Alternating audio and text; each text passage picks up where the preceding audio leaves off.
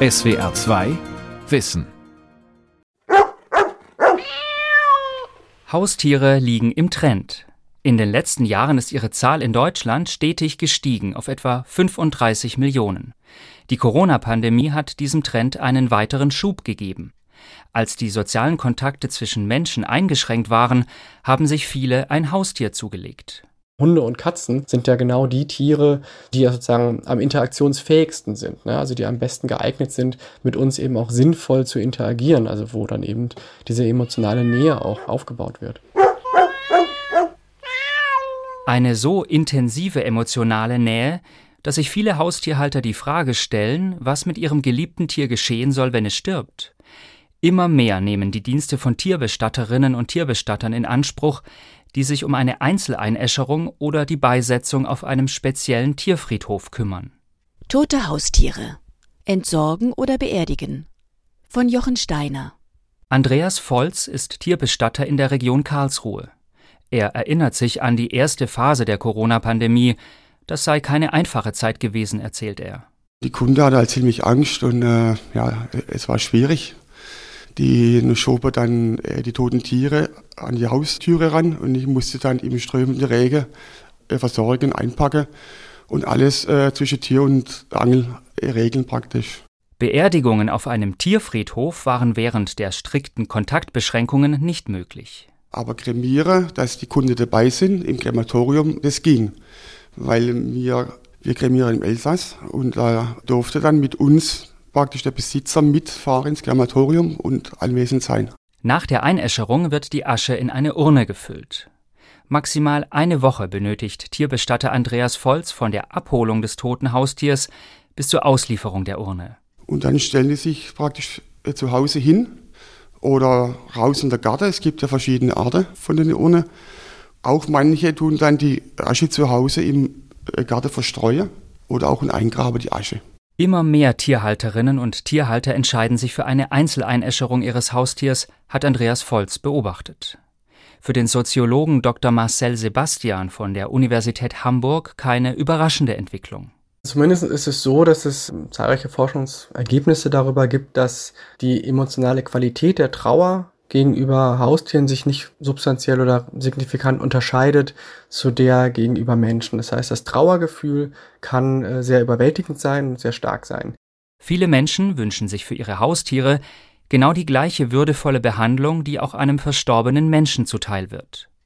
Darin erkennt der Soziologe einen kulturellen Wandel.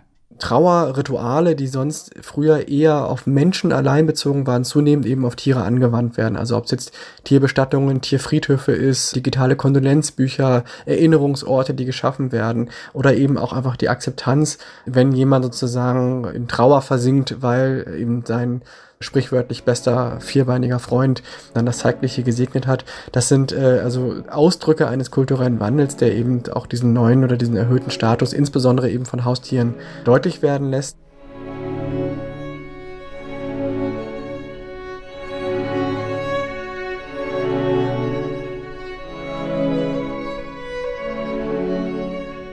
Jetzt können wir direkt in den Ofenraum, in die Anlage sehen und ein Pferd liegt auf dem sogenannten Herdwagen und ja, ist jetzt für den Abschied nochmal aufgebahrt worden. Sandra Lutz steht im Abschiedsraum und blickt durch eine Glasscheibe auf das tote Pferd. Zusammen mit ihrem Mann betreibt sie das Tierkrematorium Dank und Treu in Schwäbisch Hall. Es war das erste Tierkrematorium in Deutschland, in dem auch Pferde eingeäschert werden dürfen. Der Abschiedsraum ist in ein angenehmes Licht gehüllt, große blaue Sessel stehen an der Wand, darüber hängen drei Bilder mit Pusteblumen. Von hier aus kann dann Abschied genommen werden. Der letzte Weg, die letzte Reise hier jetzt im Krematorium. Und für viele Tierbesitzer ist es wichtig, dass sie den kompletten Weg, so schwer es hier sein wird und so emotional das alles nochmal ist, aber ja, es ist für viele ganz, ganz wichtig, dass sie hier auch dabei sind. Sandra Lutz geht in die Halle hinüber und steht neben dem Herdwagen, der drei mal sechs Meter misst, sodass auch große Pferde darauf Platz finden. Ja, das ist jetzt ein Warmblut vom Gewicht ca. 500 Kilo. Das Pferd ist sehr alt worden, es war 36 Jahre alt, hat zum Schluss einige Krankheiten gehabt, die dann wirklich auch dazu geführt haben, dass es ein Tierarzt hat einschläfern müssen. Die Tierbesitzerin hatte drei Pferde und ja, ganz tragisch sind jetzt zwei Pferde in ganz kurzer Zeit verstorben. Und es war wirklich für die Tierbesitzerin eine ganz fürchterliche Situation, weil sie sich eigentlich mit dem Tod von einem Tier auseinandergesetzt hat. Dass das zweite wirklich ein paar Stunden später kommt, das wusste zu dem Zeitpunkt niemand. Und ja, daher besonders tragisch, weil sie zwei Pferde verloren hat. Verständlich, so Sandra Lutz, dass die Besitzerin nicht bei der Einäscherung dabei ist. Aber die Urne wolle sie dann persönlich abholen. Urnen mit tierischen Überresten dürfen mit nach Hause genommen werden. Es ist auch erlaubt, die Asche im eigenen Garten zu verstreuen. Kremationstechniker Jochen Erbe tippt mit dem Zeigefinger auf ein Bedienfeld neben dem Ofen. So, dann würde ich jetzt mal einfach die Türe vom Pferdeofen aufmachen.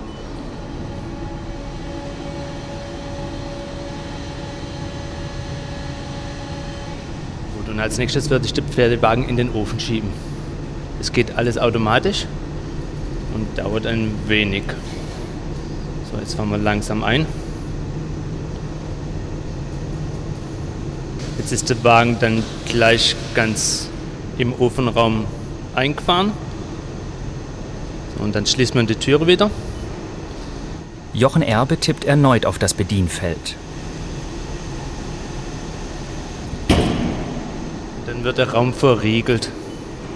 Und jetzt ist es soweit zur Kremierung fertig. Vom Nebenraum aus startet Jochen Erbe die Einäscherung. Flüssiggasbrenner heizen den Ofen bis auf etwa 1000 Grad Celsius auf. Trotz der hohen Temperatur wird die Kremierung ungefähr acht Stunden dauern. Genügend Zeit für den Kremationstechniker im Nachbarofen eine weitere Einäscherung zu starten. Jochen Erbe betritt das Kühlhaus und nimmt einen Plastikbeutel aus dem Regal. Ich habe hier jetzt einen Hund, den ich jetzt zur Kremierung zuführe. Der Kremationstechniker legt den etwa 5 Kilogramm schweren Hund auf einen Wagen. Mit dessen Hilfe kann er das Tier in den bereits heißen Ofen schieben, ohne ihm zu nahe zu kommen. Jetzt durch den Wagen hochfahren, dass ich in der, in der Ofen einfahren kann. Das geht alles hydraulisch. Und dann fahren wir ein Stück weiter vor, ziemlich an der Ofen hin. Dann habe ich jetzt hier wieder habe ich hier auch ein Display für den Kleintierofen, wo auch die verschiedenen Beschickungen drin sind und auch die, die Temperatur in der Hauptbrenn- und der Nebenbrennkammer. So, jetzt zeigt mir an, dass ich beschicken kann. Dass das Tier in den Ofen gefahren werden kann. Und jetzt geht die Türe automatisch auf und ich fahre das Tier hinein. So fahre ich wieder zurück und die Türe schließt automatisch. Die Kremierung kann jetzt beginnen. Laut Angaben des Industrieverbands Heimtierbedarf und des Zentralverbands Zoologischer Fachbetriebe Deutschlands haben sich die Deutschen im Corona-Jahr 2020 eine Million Haustiere angeschafft. Etwa 35 Millionen Haustiere leben mittlerweile in Deutschland, darunter knapp 16 Millionen Katzen und fast 11 Millionen Hunde. Der Rest sind Vögel und Kleintiere. Für die Betreiber der Tierkrematorien wächst der Markt seit Jahren. Sie kämen den Wünschen der Tierbesitzer nach einer würdevollen Beerdigung der Haustiere nach, erzählt Dr. Miriam Hämmerle, Amtstierärztin im Regierungspräsidium Karlsruhe. Der Trend geht nach meiner Erfahrung dahin, dass es immer mehr Leute gibt, die diese Unternehmen nutzen oder diese Möglichkeiten nutzen, weil einfach auch das Verhältnis zum Haustier, glaube ich, heute ein anderes ist, ein engeres ist als vielleicht noch vor 20 oder 30 Jahren. Das erste Tierkrematorium in Baden-Württemberg wurde 1998 eröffnet. Mittlerweile gibt es deutschlandweit etwa 30, in denen jährlich geschätzt etwa 200.000 Haustiere eingeäschert werden. Doch viele Haustierbesitzer wollen ihr geliebtes Familienmitglied im eigenen Garten begraben. Bei Pferden ist das nicht erlaubt.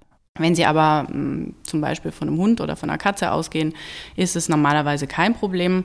Allerdings nicht in Wasserschutzgebieten. Also da ist das Umweltrecht eben auch nochmal ein Punkt, der uns da ein bisschen einschränkt. Dann auch wenn Sie beispielsweise kein eigenes Grundstück besitzen, wenn Sie Mieter sind, ist es eine Sache, die Sie mit Ihrem Vermieter abklären sollten. Und dann natürlich ist es auch so, dass man Tiere nicht im öffentlichen Raum begraben darf. Sie können jetzt nicht in den Park gehen und sagen, ich verbuddel meinen Fifi jetzt mal eben im, im öffentlichen Stadtpark.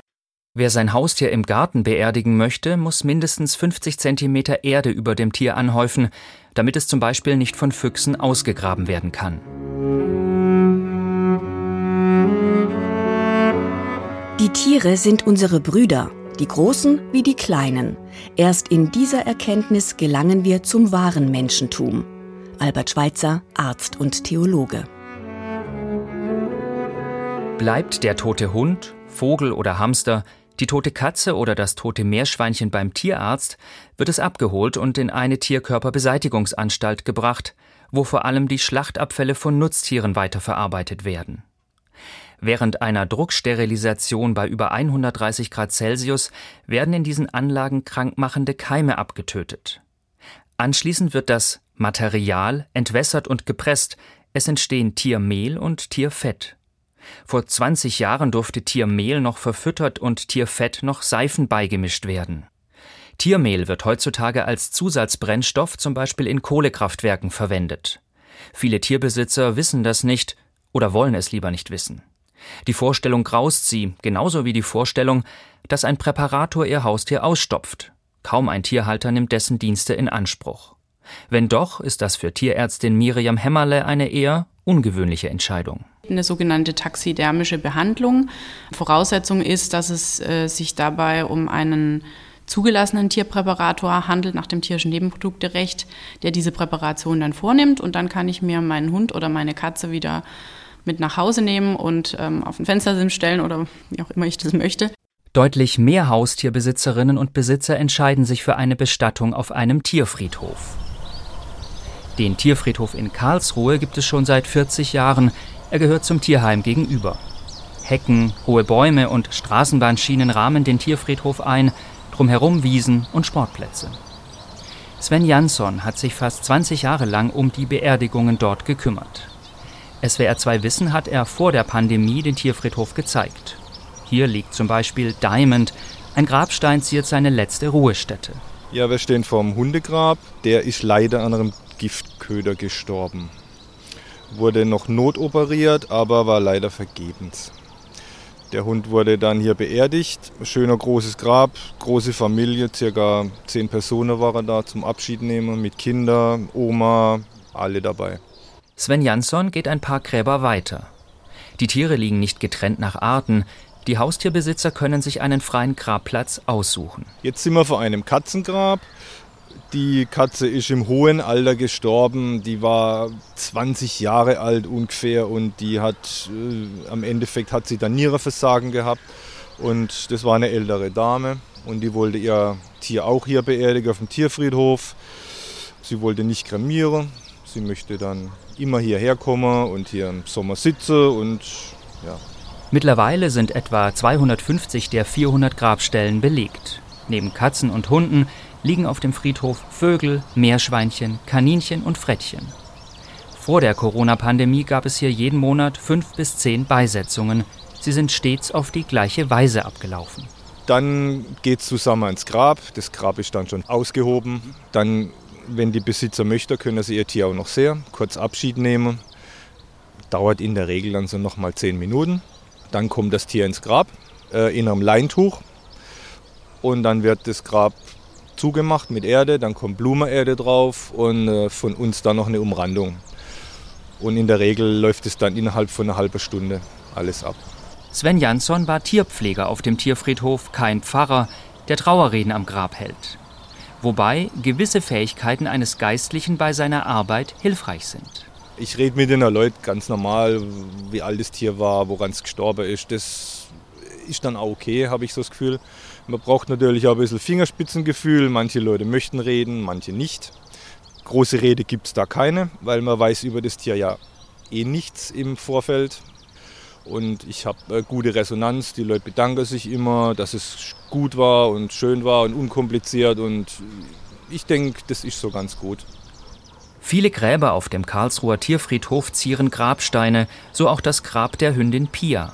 Darauf der Spruch Erinnerung ist ein Fenster, durch das ich dich sehen kann, wann immer ich will. Auf dem Grab stehen eine kleine Hundeskulptur und ein Grablicht. Die Mindestlaufzeit für ein kleines Grab für Meerschweinchen oder Vögel beträgt sechs Jahre und kostet 90 Euro. Ein größeres für Katzen beläuft sich auf 300 Euro für diesen Zeitraum und bei einem Grab für große Hunde, wie zum Beispiel einem Schäferhund, sind es 400 Euro für sechs Jahre. Verlängerungen sind immer möglich. Die Kosten für eine Einzeleinäscherung in einem Krematorium sind ein wenig günstiger. Sie belaufen sich für eine Katze auf etwa 200 Euro. Auf dem Karlsruher Tierfriedhof werden die Tierkörper beerdigt, denn eine Urne nehmen die meisten Besitzer mit nach Hause. Ja, also die Tendenz geht wirklich, habe ich schon gemerkt, mehr zum Kremieren auch. Ja, aber es gibt immer auch noch Tierbesitzer, wo sagen, sie möchten lieber eine Gedenkstätte hier haben oder eine Erdbestattung. Das ist auch so ein bisschen Vorliebe. Die Vorliebe mancher Haustierbesitzer ist es auch, die Ruhestätte ihres Tieres zu gestalten. Ein Hundegrab zum Beispiel ist besonders geschmückt. Mit zwei gelben Primeln und Plastikschneeglöckchen in weißen Töpfen, einem roten Specksteinherz, einem überdimensionalen Vogel mit roter Pudelmütze und einer weißen Laterne. Auf einer kleinen goldfarbenen Platte ist ein Spruch eingraviert. Als der Regenbogen verblasste, da kam der Albatros. Er trug mich mit sanften Schwingen weit über die sieben Weltmeere. Behutsam setzte er mich an den Rand des Lichts. Ich trat hinein und fühlte mich geborgen. Ich habe euch nicht verlassen. Ich bin nur ein Stück vorausgegangen. Kommen Tiere in den Himmel? Diese Frage stellen sich nicht nur die Menschen, die ihre tierischen Weggefährten auf einem Tierfriedhof bestatten lassen. Diese Frage wird ernsthaft unter Wissenschaftlerinnen und Wissenschaftlern diskutiert. Für den im Jahr 2017 verstorbenen Bonner Psychologen Professor Reinhold Bergler, der vor allem die Beziehung zwischen Hund und Mensch erforscht hat, war die Vorstellung völlig abwegig. Die Idee eines Tierhimmels ist bloß Projektion einer fast schon abgöttischen Beziehung zwischen Mensch und Tier. Hier liegt eine radikale Vermenschlichung von Tieren vor. Während der Theologe und Tierethiker Anton Rotzetter, Mitbegründer des Instituts für theologische Zoologie in Münster, diese Frage stets bejaht hat. Ich halte es für überholtes Denken, zu glauben, die Ewigkeit sei für den Homo sapiens reserviert. Warum sollte Gott etwas erschaffen, was er dann wieder vernichtet? Was Gott erschafft, bleibt. Sonne und Mond, Mensch und Tier, alles bleibt.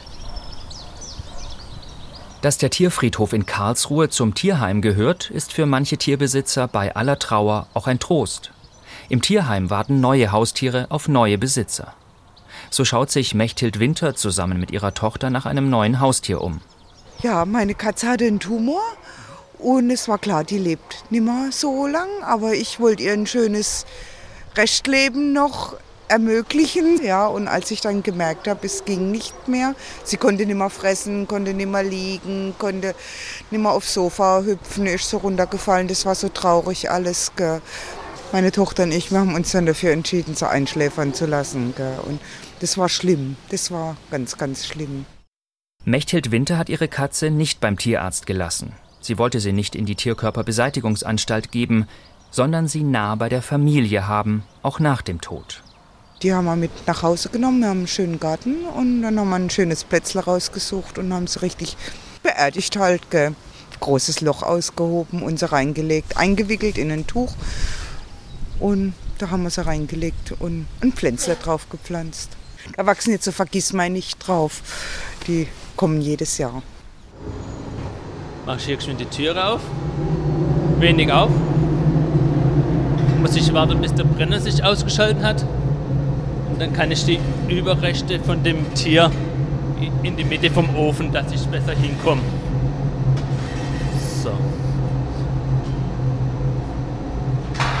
Jetzt mache ich hier wieder zu, die Türe. So, und jetzt gehe ich an die Seitentüre, dass ich das Tier rausholen kann. Nach nur 20 Minuten ist die Einäscherung des 5 Kilogramm schweren Hundes beendet. Die ist jetzt etwas lauter von ganze Gebläse. Den mache ich jetzt die Seitentüre auf, um die Asche rauszuholen.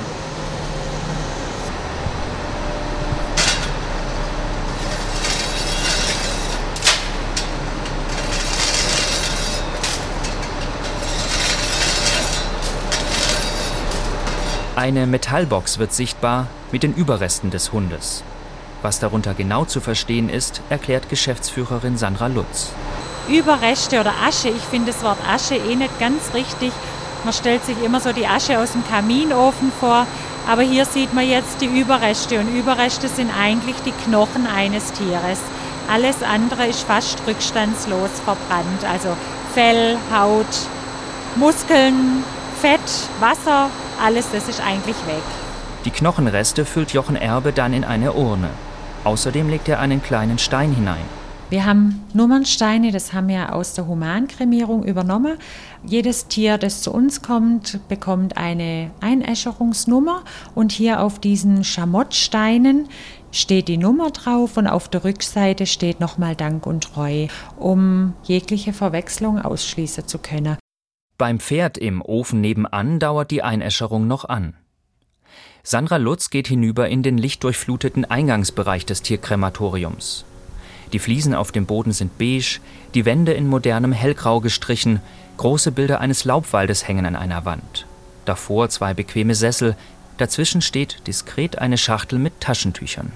Jeder hat so keine wirkliche Vorstellung vom Krematorium, aber das, was man sich vorstellt, entweder kennt man es aus schlechten Filmen oder hat man was ganz Dunkles ja, vielleicht auch im Keller irgendwie stellt man sich was vor und das wollte man ganz bewusst nicht. Wir haben diesen Holzbau gewählt und auch dann der Eingangsbereich eher so ein bisschen vielleicht wie, wie ein Hoteleingangsbereich gewählt, dass man sich aufgehoben fühlt, dass man ja, man hat sein Tier verloren, egal ob Haustier oder Pferd, aber dann soll man wenigstens hier so aufgefangen werden, dass sich die Tierbesitzer so wohlfühlen können und ein bisschen begleitet fühlen. Während der Kremierung können sich die Haustierbesitzer im Eingangsbereich umschauen. In einem geschmackvollen Holzregal stehen die unterschiedlichsten Urnen.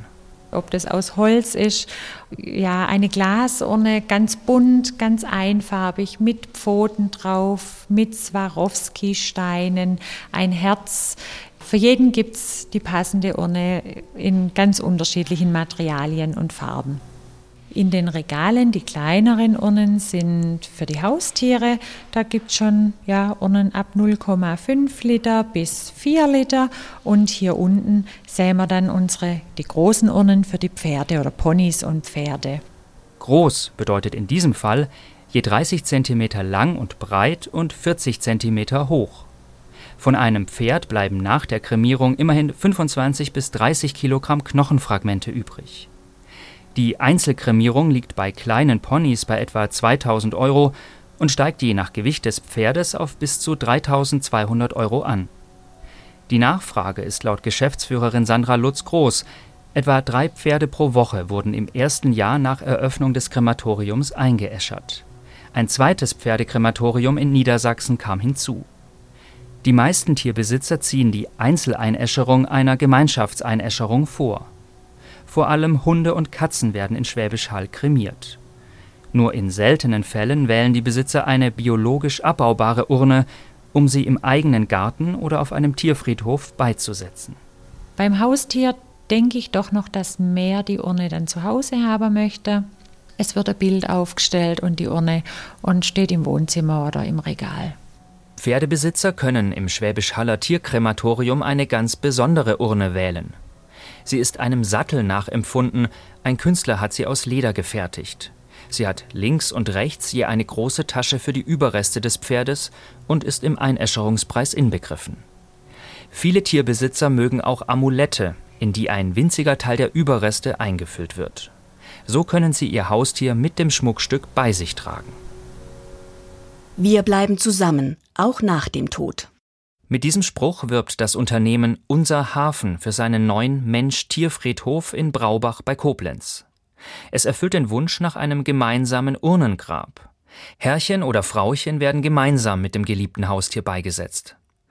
Aber wer sich für ein solches Grab interessiert, muss sich frühzeitig mit dem Tod auseinandersetzen. Die meisten Haustierbesitzer tun das nicht. Also normalerweise ist es so, das sind bei uns häufig Dinge, die sehr überraschend kommen. Deswegen sind die Besitzer nie vorher informiert und es macht sich auch, so, wenn jetzt schon mal ein Tier verloren wurde, keiner Gedanken darüber, was passiert. Holger Mühlbauer, Tierarzt am Zentrum für Tiergesundheit in Baden-Baden, rät, sich nach dem Tod des Haustieres an die Tierärztin oder den Tierarzt zu wenden. Wir sagen jedem, dass er sein Tier mit nach Hause nehmen kann. Aber gerade hier in Baden-Baden hat so gut wie keiner ein Grundstück, keiner hat einen eigenen Garten. Deswegen ist es so gut wie nie eine Option. Die Leute stehen wirklich vor der Wand und wissen nicht weiter. Holger Mühlbauer klärt die Haustierbesitzer über die unterschiedlichen Möglichkeiten auf. Ist kein eigener Garten vorhanden, spricht der Tierarzt die Kremierung an. Die Praxis arbeitet mit regionalen Krematorien zusammen. Auf Wunsch kümmern sich die Mitarbeiter um die Formalitäten, sodass die Tierbesitzer nur noch einen Anruf erhalten, wenn die Kremierung erfolgt ist. Selbstverständlich informiere er auch über die Tierkörperbeseitigungsanstalt, wenn er darauf angesprochen werde. Im Endeffekt ist es halt ein reiner Produktionsprozess. Es ist eine komplette Entseelung, das hat nichts mehr mit Tier oder Lebewesen zu tun, weil da Futterabfälle genauso verarbeitet werden wie halt der einstmals geliebte Hund. Und von dem her gesehen muss, wenn die Leute mich darauf ansprechen, muss ich dann auch sagen, wenn man sich dafür entscheidet, muss man sich klar sein, dass dann nur noch der Körper gesehen wird und alles, was das Tier vorher war, im Endeffekt weg ist. Und es gibt Leute, die können damit umgehen und manche halt absolut nicht. In den letzten Jahren stellt auch Tierarzt Holger Mühlbauer einen Trend hin zur Einäscherung von Haustieren fest. Ich denke mal, dass so dieser Stellenwert vom Tier mittlerweile so hoch geworden ist, dass dieses Mittrauern und Nachtrauern das so hervorhebt. Ne? Und an einer vergänglichen Begrabungsstätte stehen ist was anderes vielleicht, wie wenn man sagt, ich habe da ein Schmuckstück und ich kann das immer wieder anfassen oder fühlen. So unterschiedlich die Tierbesitzer und ihre Haustiere sind, so unterschiedlich ist auch die Form ihrer Trauer.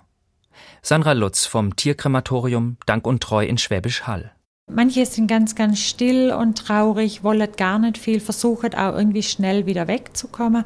Andere fühlen sich hier ganz wohl und dem Tier nochmal sehr nahe, erzählen ganz arg viel über das Leben vom Tier, über die Krankheit und andere brauchen von uns mehr Unterstützung. Jeder wählt es ganz anders. Und es gibt sich auch so in der Zeit, sie sind ja manchmal zwei, drei, vier Stunden bei uns. Anfangs wird vielleicht viel geweint und zum Schluss wird dann auch wieder gelacht und einfach aus der Erzählung, weil das Tier hat ja auch so viele schöne Erinnerungen hinterlassen. Und das Tier hat ja oft 15, 20 Jahre, ein Pferd manchmal 30 bis zu 40 Jahre in der Familie gelebt. Und in der Zeit hat man mehr Freude gehabt, wie vielleicht Trauer, die jetzt die Krankheit bestimmt hat. Und so wechseln die Emotionen hier zwischen Freud und Leid. So sei es auch bei der Pferdebesitzerin gewesen, die zwei Pferde innerhalb weniger Stunden verloren hatte. Als sie schließlich die Urne mit den Überresten eines ihrer Pferde im Tierkrematorium abgeholt hat, habe die Freude über die würdevolle Behandlung des Pferdes überwogen, erzählt Sandra Lutz. Die Augen des Pferdes, umrahmt von einer traurigen und schönen Dunkelheit, waren so tief, einsam und sanft, dass sie alle Gefühle erstickten, außer der Liebe. T.H. White, Schriftsteller. In SWR 2 Wissen hörten Sie Tote Haustiere, entsorgen oder beerdigen. Ein aktualisierter Beitrag von Jochen Steiner aus dem Jahr 2019. Hi Leute, wenn euch spannende Wissensthemen interessieren, dann haben wir jetzt einen heißen Tipp für euch. Hi, ich bin Sina. Ich bin Physikerin und mache Experimente auf YouTube. Und ich bin Niklas, Wissenschaftsreporter und Erklärbär auf TikTok. Zusammen haben wir ein tolles neues Format, das heißt Tomorrow Now. Dabei zeigen wir euch abgefahrene Zukunftsvisionen aus der Vergangenheit und von heute. Bei Tomorrow Now geht es darum, wie man sich früher die Zukunft vorgestellt hat und wie es aus heutiger Sicht aussehen könnte. Welche Erfindungen waren schon super smart? Welche Ideen sind krachend gescheitert? Und was können wir daraus für unsere Zukunft lernen? Wohnen wir vielleicht alle bald auf dem Mars? Oder fliegen mit unserem Auto in den Urlaub? Diese und viele weitere Fragen beantworten wir euch bei Tomorrow Now. Jetzt in der ARD-Mediathek. Einfach die Website öffnen oder die App runterladen, Tomorrow Now eingeben und los geht's. SWR 2 Wissen Manuskripte und weiterführende Informationen zu unserem Podcast und den einzelnen Folgen gibt es unter swr2wissen.de.